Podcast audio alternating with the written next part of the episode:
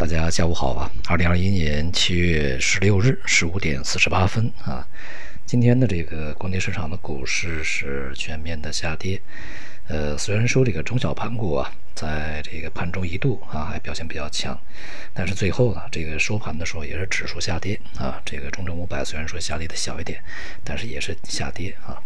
那么同时呢，创业板是跟随隔夜的美股啊，就是纳斯达克，它的一个下跌在今天也是这个出现了非常大的这个下行啊。呃，其中一些这个呃前期比较热门的啊一些板块呢，在呃午盘以后啊大幅的杀跌，给整个这个盘面带来比较大的压力啊。而大盘股呢继续表现比较疲软，这样也就使得呢。本周啊，市场在高开这个一度向上这个反弹以后，最终啊没有能够守稳整个的这个反弹的呃这样一个阵地啊，最终还是收低的。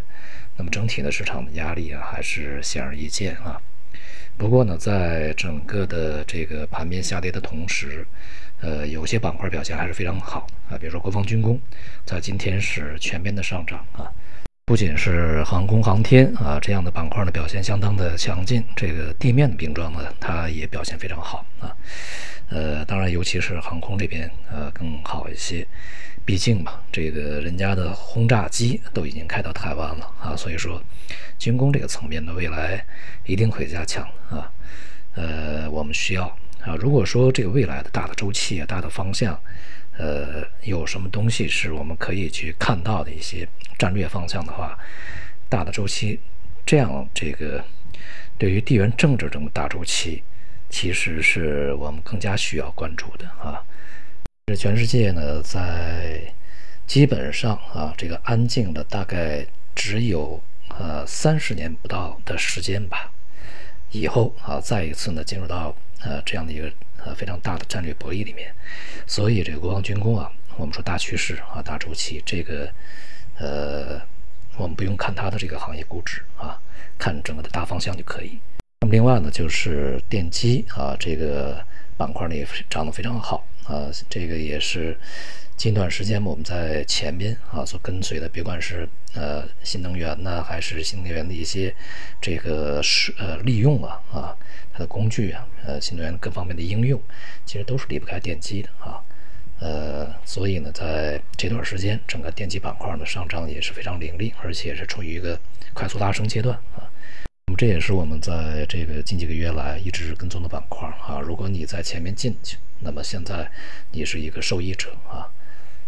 那么相反啊，像一些火爆的题材啊，在前边的大概一两周、个把月的时间啊，表现非常活跃的。那么如果你追进去，那么现在可能就已经是被套了。本周呢，大宗商品也是这个走高啊，无论是工业品还是农产品呢，呃，再度啊，这个向它所创造的一些高高点位置啊，呃，去进行反弹。那么，如果大宗商品持续是处在高位运行啊，哪怕它不是说在